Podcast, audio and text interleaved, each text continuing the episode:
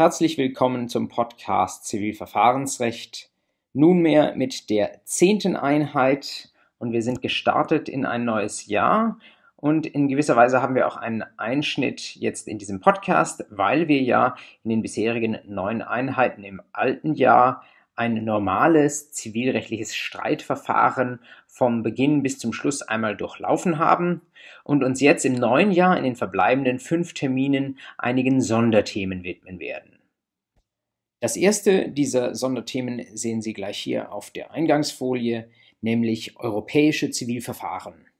Das wird das Thema für heute sein und es ist ein Thema, wo nicht alles unmittelbar immer in der ZPO spielt, sondern wie Sie direkt am Wort europäisch schon sehen können, wir uns manchmal auch im europäischen Recht aufhalten werden. Wir werden also in europäische Verordnungen insbesondere reinschauen und schauen, was Sie zum Zivilprozessrecht zu sagen haben. Das ist nicht im engeren Sinne ZPO1, das deutsche Erkenntnisverfahren, wenn Sie so wollen, aber zum einen gibt es schon auch eine Verzahnung des europäischen Rechts mit dem deutschen Rechts in der Weise, dass wir ein europäisches Erkenntnisverfahren haben, das teilweise durch das deutsche Recht mit beeinflusst wird.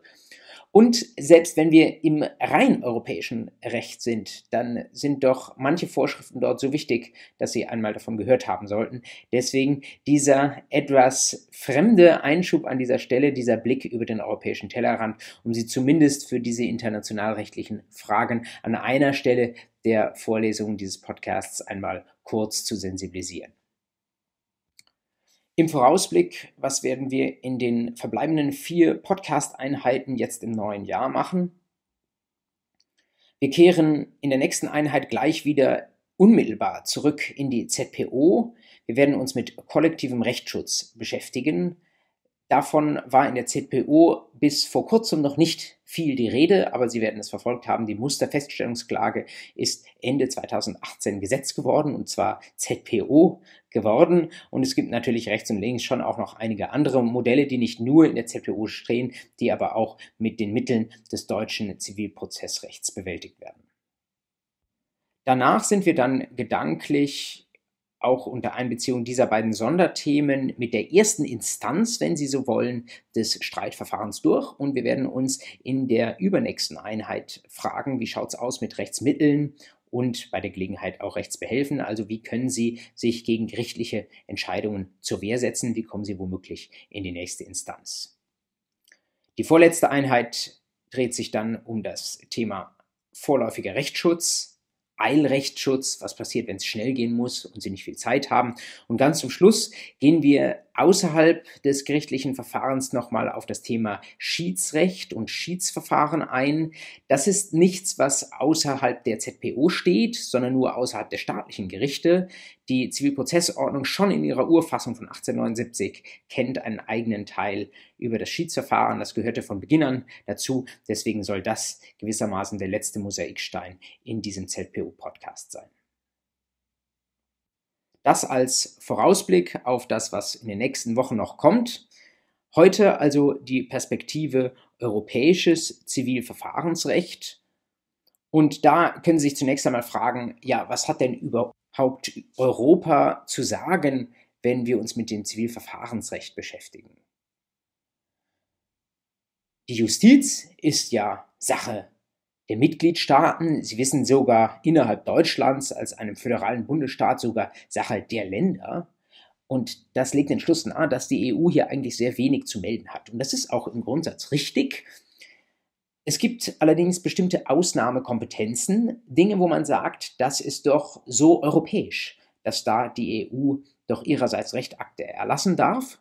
Und solche Rechtsakte werden dann in der Regel gestützt auf Artikel 81 AEUV Dort finden Sie die zentrale Kompetenznorm für das Zivilverfahrensrecht und wenn Sie da reinschauen, dann sehen Sie, das ist eine Kompetenz für grenzüberschreitende Streitigkeiten.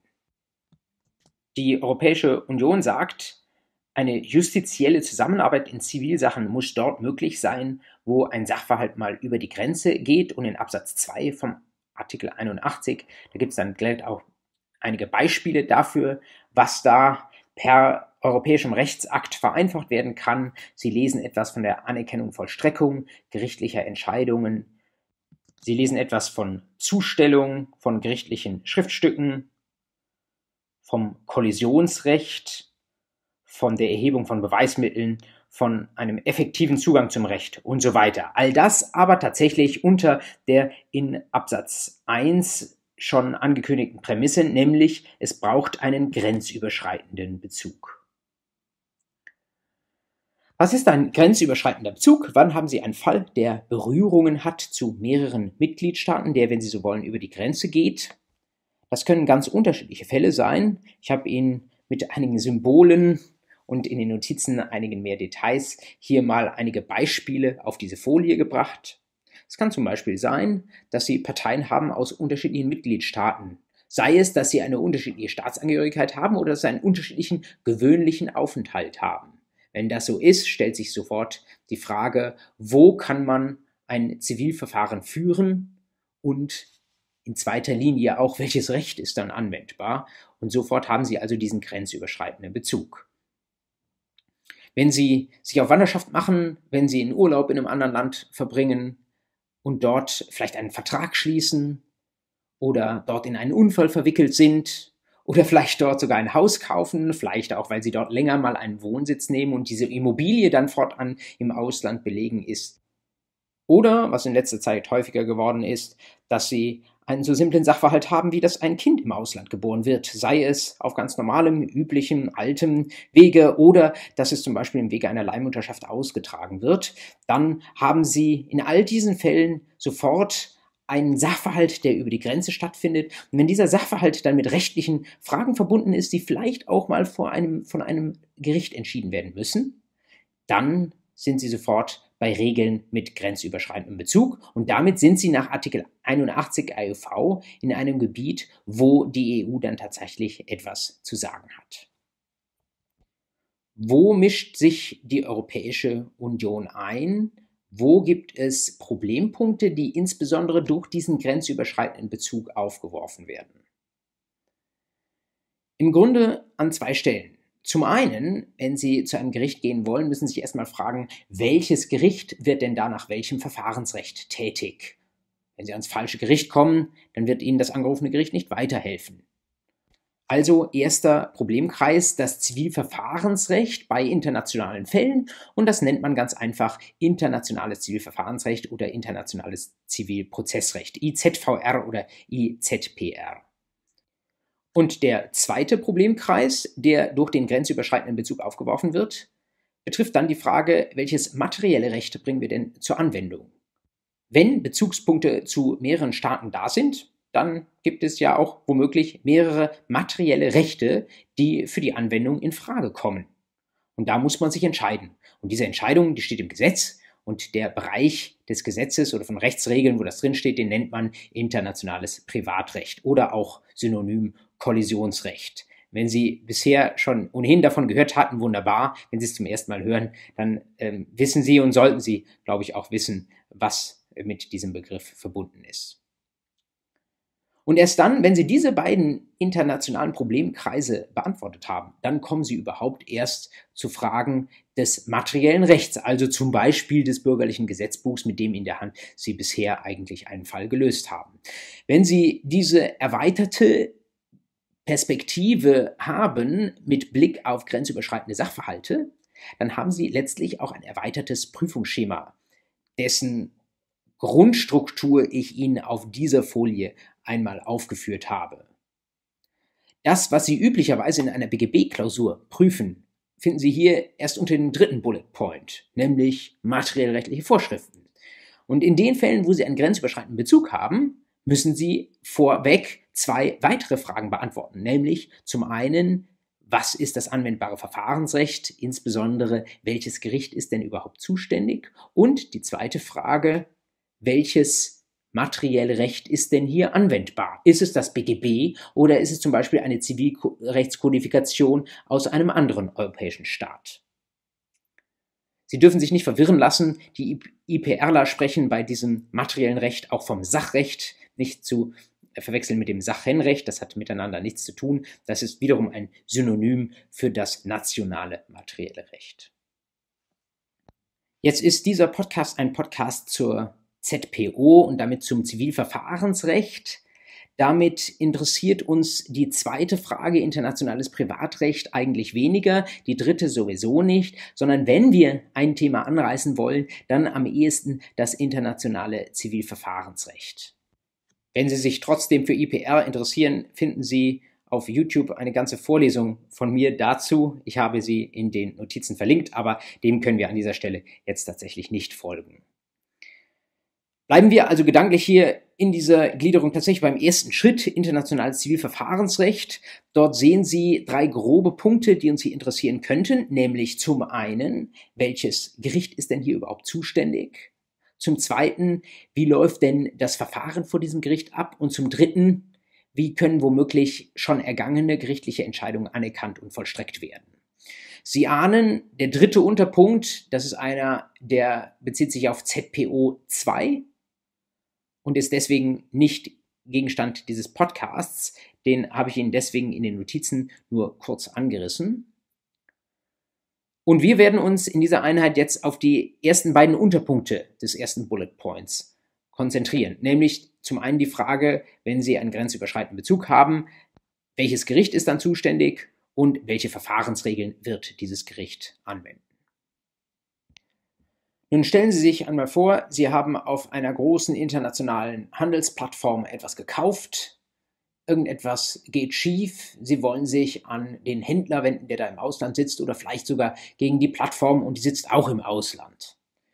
Sie wollen klagen und Sie überlegen sich, ob Sie da zu einem deutschen Gericht gehen können oder ob Sie ins Ausland müssen, vielleicht nach Luxemburg, vielleicht nach Spanien, wenn dort die Händlerin sitzt.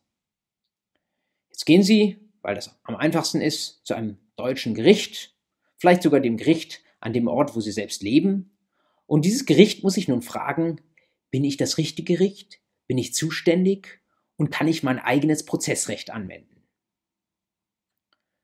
Hier kennt das internationale Zivilverfahrensrecht einen ganz lang gewachsenen und anerkannten Grundsatz, der wie so häufig mit einem lateinischen Wort Terminus bezeichnet ist, nämlich das Forum regit processum. Ich habe Ihnen das über diese Folie auch drüber geschrieben und Sie können das leicht übersetzen. Das bedeutet, das Gericht bestimmt den Prozess und noch etwas vereinfacht, das Gericht darf seine eigenen Verfahrensregeln anwenden. Für das Gesetz am Gerichtsort gibt es auch einen lateinischen Ausdruck, nämlich die Lex Fori. Also, wie gesagt, der Grundsatz, was das Verfahren anbetrifft, darf jedes Gericht sein eigenes Verfahrensrecht anwenden.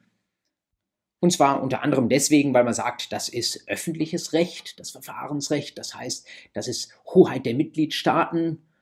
Man kann auch sagen, das ist einfach praxisnah weil jedes Gericht sein eigenes Verfahrensrecht am besten kennt. Da gibt es aber auch noch einige andere Gründe, die dafür diskutiert werden. Soweit, so unproblematisch. Man muss allerdings schon hier im Blick haben, dass das eigene Verfahrensrecht nicht unbedingt nur nationales Recht sein muss, sondern auch bestimmte supranationale Regeln haben bei uns Gesetzesrang, zum Beispiel EU-Verordnungen als unmittelbar bei uns in der ganzen EU geltende Gesetze oder auch völkerrechtliche Verträge. Also das gehört schon auch zum eigenen Verfahrensrecht. Es kann also sein, dass ein deutsches Gericht, das da angerufen wird, an ihrem Wohnort etwa, dass das eben nicht nur das äh, deutsche Zivilverfahrensrecht, die deutsche ZPO aufschlägt, sondern dass es sieht, es gibt in bestimmten ähm, Bereichen auch europäische Verordnungen und dass dann auch diese europäischen Verordnungen in den Blick genommen werden müssen. Für das Gericht ist das aber einfach, denn das gehört ja insgesamt alles zum eigenen Recht.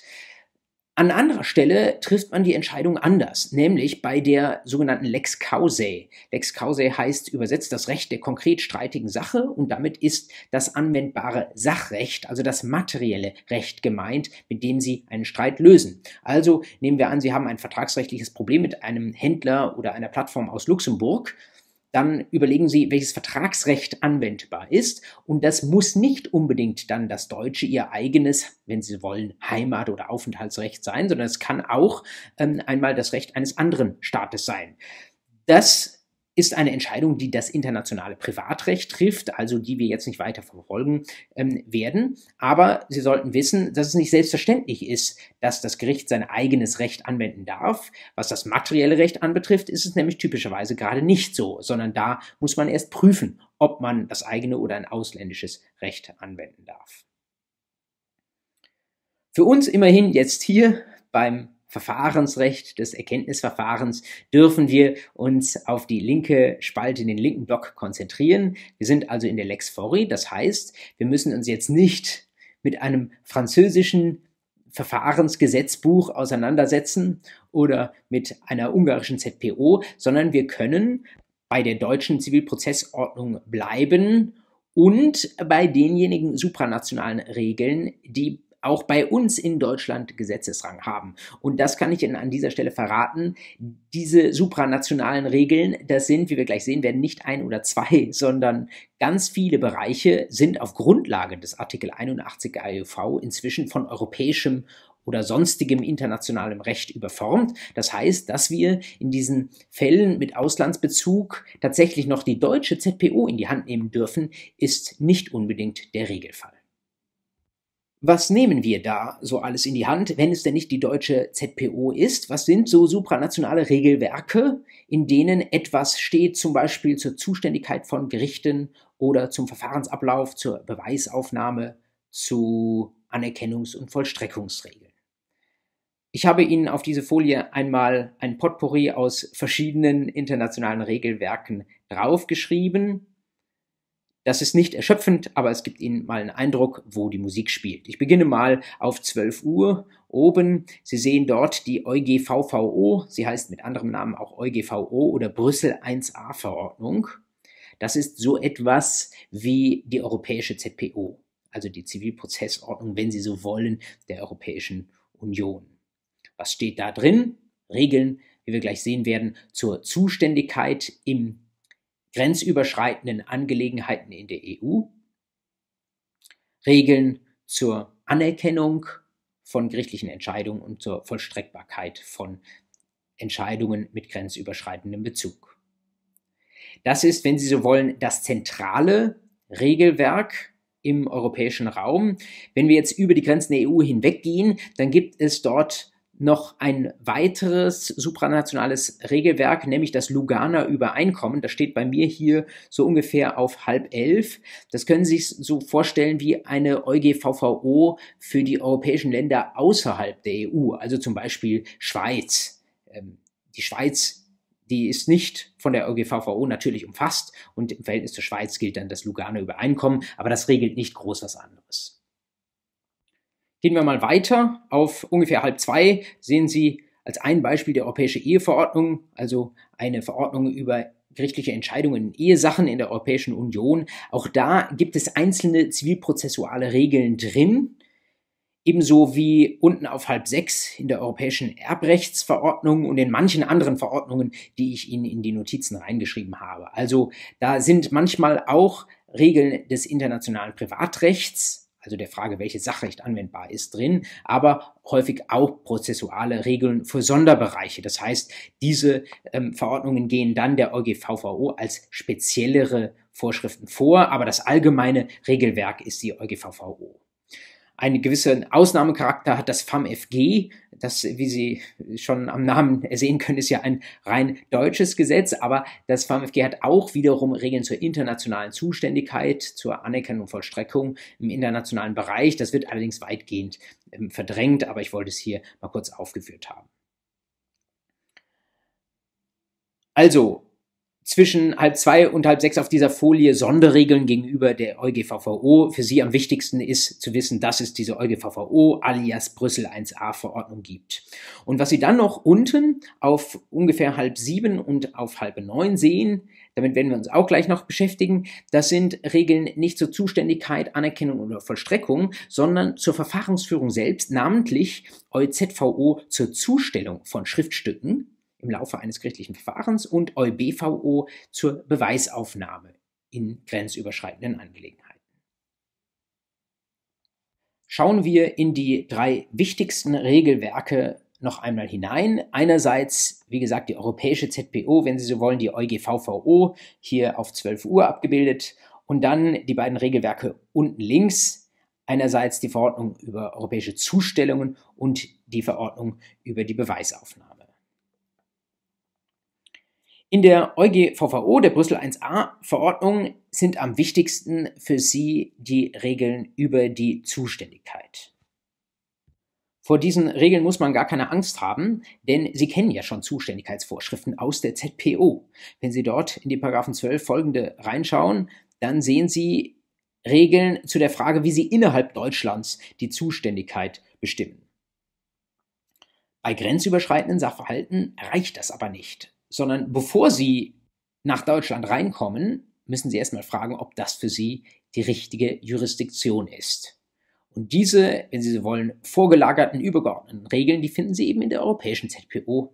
Diesen Begriff dürfen Sie nirgendwo verwenden. Das ist nur eine Denkhilfe für Sie. Nennen Sie das bitte EuGVVO oder Brüssel 1a Verordnung. Wenn Sie dort in den Artikel 4 hineinschauen, dann sehen Sie ganz was ähnliches wie in den Artikel in den Paragraphen 12 folgenden der ZPO, nämlich einen allgemeinen Gerichtsstand. Und die Regel ist dieselbe auch im europäischen Bereich, nämlich im Grundsatz muss die Klägerin dorthin reisen, wo die Beklagte wohnt. Das bedeutet auf europäischer Ebene, sie muss in den Mitgliedstaat reisen, in dem die Beklagte wohnt. Das heißt im Grundsatz, wenn Sie die Plattform aus Luxemburg verklagen wollen, dann müssen Sie im Grundsatz Artikel 4 nach Luxemburg fahren. Das bedeutet, Sie dürfen nicht auf zweiter Stufe dann die Zuständigkeitsvorschriften für innerdeutsche Konflikte nach den zwölf folgenden ZPO anwenden, sondern sie müssen dann ins luxemburgische Recht hineingehen und fragen, welches Gericht innerhalb Luxemburgs zuständig ist. In der EuGVVO gibt es neben dem allgemeinen Gerichtsstand auch andere Gerichtsstände, wie auch wir sie aus der ZPO kennen, nämlich besondere Gerichtsstände, ausschließliche Gerichtsstände und die Möglichkeit, den Gerichtsstand zu vereinbaren. Das sehen Sie aus dieser Tabelle alles. Es gibt vielleicht eine Besonderheit, auf die man ähm, mal schauen kann, nämlich einen besonderen, besonderen Gerichtsstand, den sogenannten Verbrauchergerichtsstand. Da sehen Sie, in der ZPO gibt es sowas nicht, wird immer wieder diskutiert, aber ist bisher immer wieder verworfen worden. Aber in den Artikeln 17 bis 19 der EuGVVO gibt es so etwas. Und wie der Name schon sagt, Verbrauchergerichtsstand, wenn Sie mit einem Unternehmer einen Vertrag schließen, dann sagt das europäische Recht, dann dürfen Sie als Verbraucherin in Ihrem Heimatstaat klagen. Oder genauer gesagt, an, in dem Staat, wo Sie Ihren gewöhnlichen Aufenthalt haben. Das heißt, wo Sie wohnen. Wenn Sie also in Passau wohnen, müssen Sie Ausnahmevorschrift zu Artikel 4 EuGVVO doch nicht zur Beklagten nach Luxemburg reisen, sondern sie dürfen in Deutschland klagen, in ihrem Heimatstaat. Sie wissen ja, das europäische Recht ist immer auf großen Verbraucherschutz aus und das ist tatsächlich nicht nur so im europäischen materiellen Recht, zum Beispiel Kaufrechtsrichtlinie oder Verbraucherrechte-Richtlinie, die Sie ja schon kennen, sondern eben auch im europäischen Zivilverfahrensrecht, hier konkret beim Verbrauchergerichtsstand. Sie dürfen als Verbraucherin daheim klagen. Wenn es mehrere Gerichtsstände gibt, die einschlägig sind, also zum Beispiel neben dem Allgemeinen auch noch ein paar besondere Gerichtsstände, dann haben Sie als Klägerin die Wahl. Das Prinzip kennen Sie aus 35 ZPO und das gilt ganz genauso auch in der EuGVVO. Das bedeutet, im Grundsatz kann man sich als Klägerin das genau überlegen, welcher Gerichtsstand für einen besser ist und wenn einer dieser Gerichtsstände daheim ist, dann kann man halt daheim klagen. Im Grundsatz kann man sich mit dieser Entscheidung Zeit lassen, solange man möchte. Ausnahme, wenn man damit rechnen muss, dass die andere Seite ihrerseits Klage erhebt, weil sie ihrerseits möchte, dass der Streitgegenstand geklärt wird. Bei einer Leistungsklage ist das eher untypisch, dass also derjenige, der leistungsverpflichtet wäre, eine negative Feststellungsklage macht. Da braucht es spezielle Voraussetzungen, auch wenn das theoretisch denkbar ist. Häufiger ist das im Familienrecht, wenn es darum geht, eine Ehe durch Scheidung zu beenden. Denn hier kann die Ehe ja in der Regel von beiden Ehegatten beendet werden. Das heißt, beide können Scheidungsantrag stellen. Das heißt, beide sind, wenn Sie wollen, Kläger oder Antragsteller in einem Verfahren und haben im Grundsatz die Möglichkeit, sich einen Gerichtsstand auszusuchen, wenn es jedenfalls mehrere gibt. Und wenn das Ganze eine Beziehung, eine Ehe war, die über die Grenze passiert ist, wenn es irgendwie Anknüpfungspunkte zu verschiedenen Staaten gibt, dann ist es gut möglich, dass es mehrere Zuständigkeiten bei den Gerichten mehrerer Staaten gibt. Und dann kommt es tatsächlich einmal darauf an, wer hier den ersten Scheidungsantrag stellt. Das kann man durchaus strategisch dann überlegen, weil es ja durchaus möglich ist, dass die Gerichte einen Staates die Sache anders behandeln als die Gerichte eines anderen Staates. Wie das genau kommt, dass die Gerichte da unterschiedliche Sachrechte anwenden, das ergibt sich dann aus dem internationalen Privatrecht. Das soll eigentlich idealerweise nicht so sein, aber das kann schon mal sein, dass die Gerichte unterschiedlicher Staaten auch unterschiedliche materielle Rechte anwenden, mit unterschiedlichen Rechtsfolgen natürlich. Und dann ist es für die beiden noch Ehegatten natürlich sinnvoll, sich denjenigen Gerichtsstand rauszusuchen und dort als erster die Scheidung einzureichen, wo man erwartet, dass dort die günstigeren Rechtsfolgen für einen selbst dabei herauskommen. Man nennt das dann Forum Shopping, also ich gehe shoppen, ich schaue mir an und vergleiche und entscheide mich dann für ein bestimmtes Forum, das mir günstig ist. Und das ist keine rein theoretische Frage, sondern das passiert tatsächlich in der Praxis auch. Ein besonders blumiges Beispiel habe ich Ihnen hier mitgebracht, nachgehalten von der Welt, die dort eine eigene Chronik entworfen hat zu der seinerzeitigen, wie Sie sagen, Blitzscheidung zwischen Boris und Barbara Becker. Und Sie sehen, 5. Dezember 2000 war das, gibt Boris Becker die Trennung von Barbara bekannt. Dann drei Tage später handelt sie. Sie kommt ihm zuvor und klagt in den USA auf Sorgerecht und Unterhalt. Das heißt, sie betreibt als erste das Scheidungsverfahren in den USA. Klugerweise deswegen, weil man mit guten Gründen erwarten könnte, dass die Gerichte in Miami, wo das war, für sie großzügigeren Unterhalt ausurteilen würden. Dann hat eine Woche später Boris Becker in München die Scheidung eingereicht, später tatsächlich, und ist ihr damit nicht ähm, zuvorgekommen. Dann gab es eine Anhörung, dann haben die Anwälte relativ schnell gesagt, man will sich außergerichtlich einigen und worauf man sich dann geeinigt hat, das ist nicht mehr kolportiert worden, aber man darf wohl damit rechnen, dass es jedenfalls der Barbara Becker genutzt hat für ihre Verhandlungsposition, dass sie den Schritt früher war und tatsächlich zunächst den Gerichtsstand in Miami eröffnet und gewählt hat. Damit, mit diesen Zuständigkeitsfragen, haben wir den ersten Schritt hinein in das Gerichtsverfahren getan. Und ab diesem Zeitpunkt sind wir nun vor einem konkreten Gericht. Nach welchen Regeln wird das Gericht das Verfahren betreiben? Das hatten wir uns eben schon angeschaut. Das Verfahrensrecht geht immer nach der Lex Fori, also nach dem eigenen Recht. Das bedeutet, wenn Sie in einem Gericht in Deutschland klagen, dann wendet das Gericht auch bei grenzüberschreitenden Sachverhalten immer deutsches Prozessrecht an. Allerdings haben wir gesagt, zählen zum deutschen Prozessrecht auch bestimmte supranationale Übereinkommen, unter anderem viele Verordnungen der Europäischen Union. Nun hat die Europäische Union in diesem Bereich grundsätzlich zwei Typen von Verordnungen erlassen. Die erste, etwas mildere und zurückhaltendere Variante ist diejenige, dass die EU sagt, macht ihr nur euren Zivilprozess nach dem nationalen Zivilverfahrensrecht, bei euch in Deutschland nach der ZPO. Aber wenn ihr während des Verfahrens mal für Verfahrenszwecke ins Ausland gehen müsst, dann helfen wir euch. Dann gibt es ergänzende europäische Regeln. Und der andere, etwas stärkere Typ von europäischer Verordnung ist derjenige, dass die Europäische Union sagt, nein, ihr macht da kein Verfahren nach eurer Zivilprozessordnung, sondern wir machen gleich unmittelbar eine europäische Verfahrensordnung, ein europäisches Verfahren, wo der gesamte Verfahrensablauf direkt in der europäischen Verordnung geregelt ist.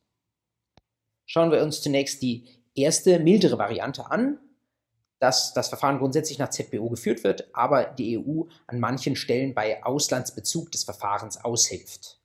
Was ist so ein Auslandsbezug? Wir haben uns das eingangs schon mal angeschaut. Zum Beispiel, wenn Sie während eines in Deutschland nach ZPO geführten Verfahrens eine Zustellung im Ausland bewirken müssen, weil zum Beispiel eine Partei im Ausland wohnt und Sie einen Schriftsatz zustellen müssen. Und die zweite Frage, die wir daran anschließen werden, wie sieht es aus, wenn wir im Ausland einmal Beweise erheben müssen oder möchten, weil dort die Beweismittel sind, die für den Ausgang unseres Streits erheblich sind. Erste Frage, Zustellung. Da haben wir eben schon mal kurz einen Blick drauf geworfen, dass es da eine europäische Verordnung gibt. Es gibt tatsächlich auch ein älteres internationales Übereinkommen. Vielleicht haben Sie schon mal gehört, dass viele jenseits der EU geschlossene internationalrechtliche Vereinbarungen in Den Haag geschlossen werden oder nach der Stadt Den Haag in den Niederlanden benannt werden, die sogenannten Haager Übereinkommen. Und die sind zum Teil schon erstaunlich alt. Und da gibt es tatsächlich schon ein Abkommen von 1965, das seit 1979 in Deutschland gilt ein Übereinkommen über die Zustellung gerichtlicher und außergerichtlicher Schriftstücke im Ausland in Zivil- und Handelssachen. Ich habe Ihnen das in den Notizen zu dieser Folie reingeschrieben. Wie arbeitet dieses Hager Zustellungsübereinkommen im Wesentlichen über Behörden, im Ausnahmefall auch über Konsulate? Das bedeutet, wenn Sie etwa in Deutschland einen Zivilprozess führen und dann muss da ein Schriftstück nach Italien zugestellt werden. Dann gibt es eine zentrale Behörde, die in Italien vorgehalten wird, wenn Italien diesem Hager Zustellungsübereinkommen beigetreten ist. Und dann wendet man sich einfach an diese zentrale italienische Behörde und die übernimmt dann die Zustellung in Italien.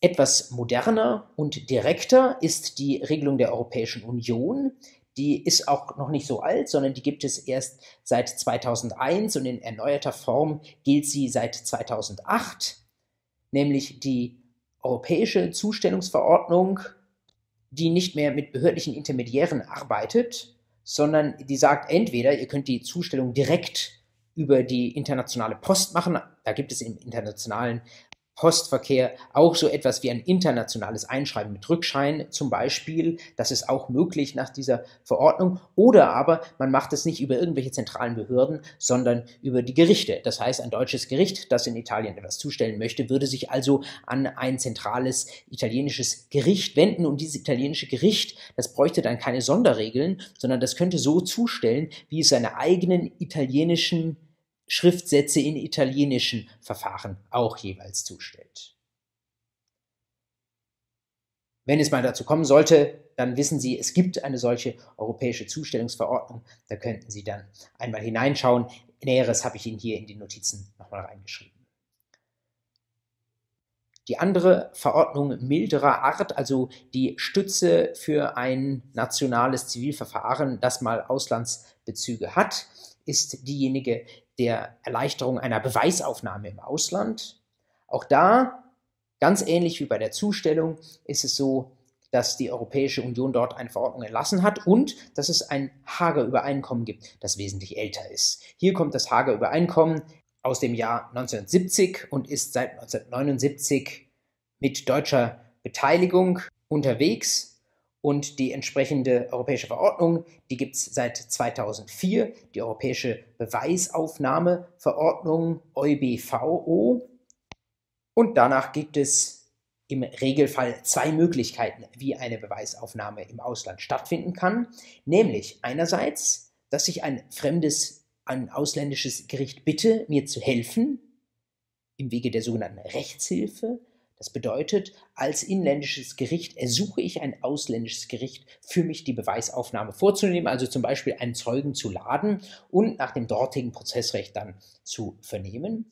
Oder Alternative, die unmittelbare Beweisaufnahme. Das bedeutet, ich muss nicht ein Gericht im ausländischen Staat bitten, sondern ich darf als erkennendes Gericht selbst ins Ausland gehen und darf dort selbst zum Beispiel einen Zeugen vernehmen oder einen Sachverständigen anhören.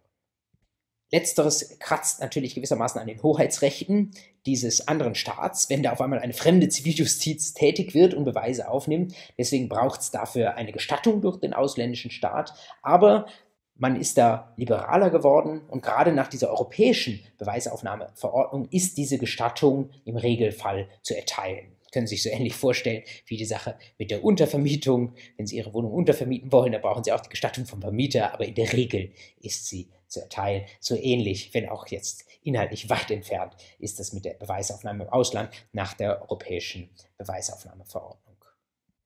Das sind nun diejenigen Regeln, wo Sie ein Verfahren haben, das eigentlich nach dem inländischen Zivilprozessrecht geführt wird, wo es aber im Verfahren irgendeine Notwendigkeit gibt, mit dem Ausland zu kommunizieren, an eine ausländische Partei zuzustellen, dort Beweise aufzunehmen und so weiter. Grundsätzlich nationales Zivilverfahrensrecht, aber bestimmte Einbrüche, wenn Sie so wollen, oder Ergänzungen, Hilfestellungen aus dem europäischen Recht. Nun gibt es bestimmte Fälle, wo die Europäische Union gesagt hat, da belassen wir es nicht dabei, dass wir an einzelnen Stellen helfen, sondern da schaffen wir Verordnungen, die direkt den kompletten Verfahrensablauf von A bis Z regeln. Ich habe eben schon mal missverständlich von einer europäischen ZPO gesprochen, bei der Brüssel 1a-Verordnung bzw. der EuGVO. Deswegen missverständlich, weil die Brüssel 1a-Verordnung eben nur Teile der ZPO auf europäisch regelt, nämlich unter anderem die Zuständigkeit, Anerkennung und Vollstreckung, aber nicht das komplette Verfahren mit den Regeln, wer wann welche Schriftsätze einzuleiten hat, wann eine mündliche Verhandlung stattfindet und so weiter.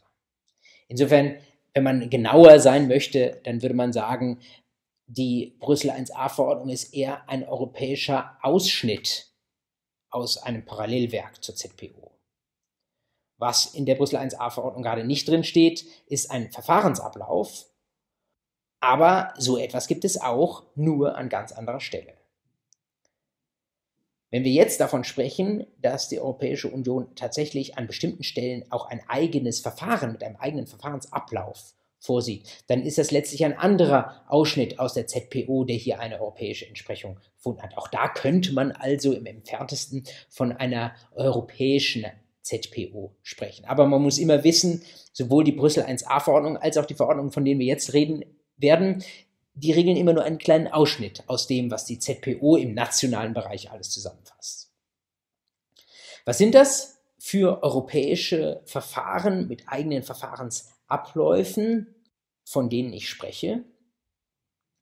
Es gibt zwei dieser Verfahren, nämlich zum einen den sogenannten europäischen Zahlungsbefehl und zum anderen das europäische Bagatellverfahren oder mit anderem Namen auch das europäische Verfahren für geringfügige Forderungen.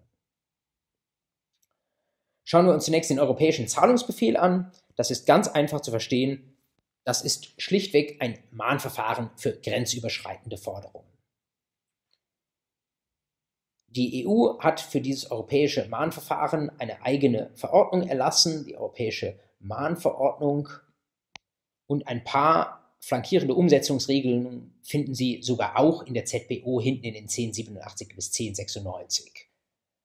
Wenn Sie zum Beispiel eine Geldforderung haben gegen eine französische Lieferantin, dann können Sie natürlich das deutsche Mahnverfahren verwenden.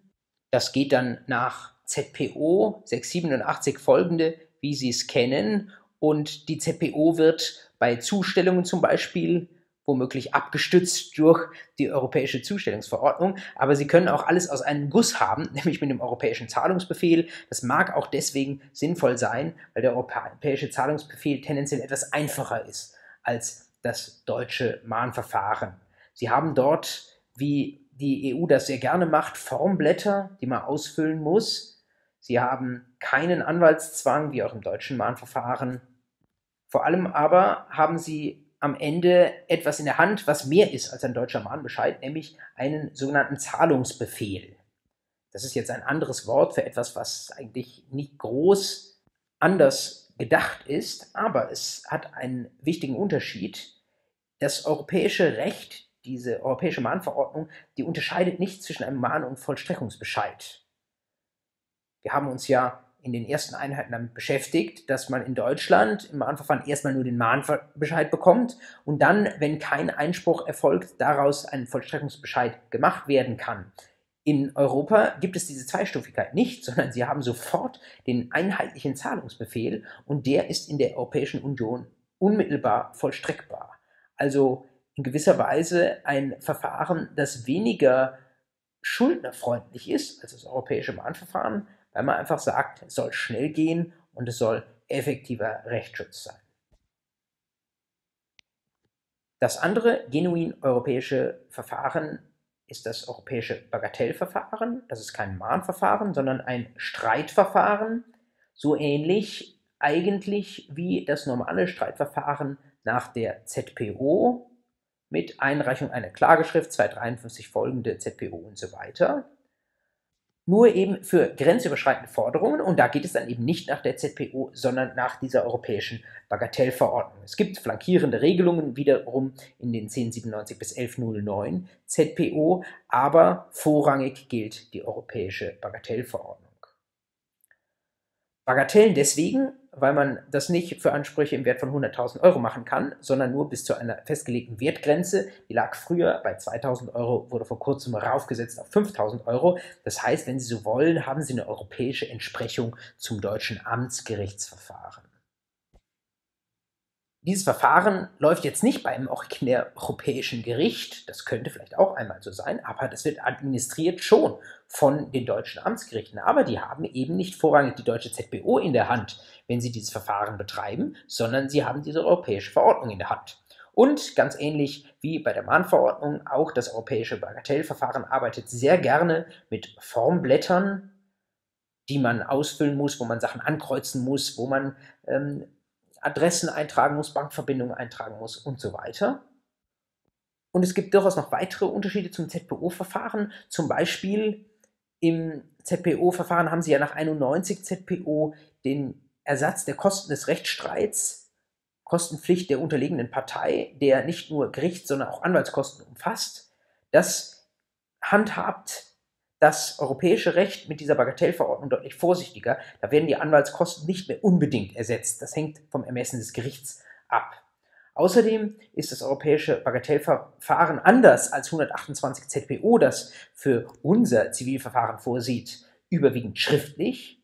Es kann eine mündliche Verhandlung geben, aber es gibt kein Recht darauf. Also dieser hochgehaltene Mündlichkeitsgrundsatz, den hat die Europäische Union nicht so sehr gewertschätzt. Natürlich vielleicht pragmatischerweise auch deswegen, weil sie sagt, wenn es grenzüberschreitende Streitigkeiten sind, dann müssen die Parteien womöglich tausende Kilometer zurücklegen, wenn sie sich zusammen an den Ort einer mündlichen Verhandlung begeben sollen. Deswegen, das wird geringer geschätzt, damit vielleicht auch das rechtliche Gehör ein Stück weit eingeschränkt, einfach nur, damit dieses Verfahren einigermaßen effektiv ablaufen kann. Dieses europäische Bagatellverfahren, das wird vor allem genutzt, für Ansprüche aus der Europäischen Fluggastrechteverordnung. Sie wissen vielleicht, wenn Sie einen grenzüberschreitenden Flug haben in der Europäischen Union, der kommt ein paar Stunden zu spät, dann bekommen Sie ein paar hundert Euro Entschädigungszahlung, beziehungsweise Sie können sie einfordern. Und einer der wesentlichen Fälle, wo man dieses europäische Bagatellverfahren einsetzt, das sind die Amtsgerichte, die nah an den großen Flughäfen sitzen die kennen dieses Verfahren. Viele Dorfamtsgerichte, die haben wahrscheinlich diese europäische Bagatellverordnung in ihrem Leben nicht gesehen. Entsprechend sind die Fallzahlen eher mau.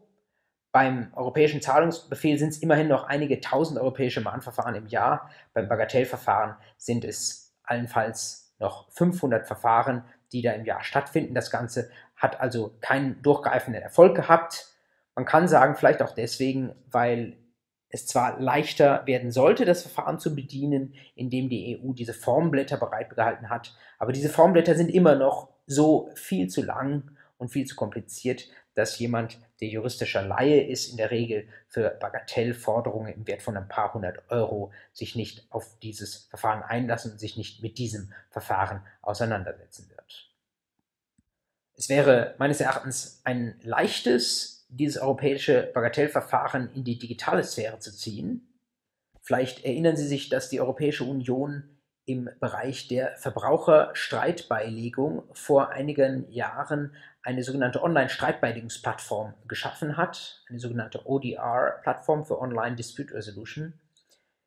Diese Plattform gibt es seit einigen Jahren. Sie funktioniert und sie verteilt grenzüberschreitende Schlichtungsverfahren innerhalb Europas und administriert sie. Man kann dort auch Dokumente hochladen und ein Verfahren auf dieser Plattform führen. Auch das hat keinen durchgreifenden Erfolg, aber das hängt eher mit Schwächen der Schlichtung zusammen.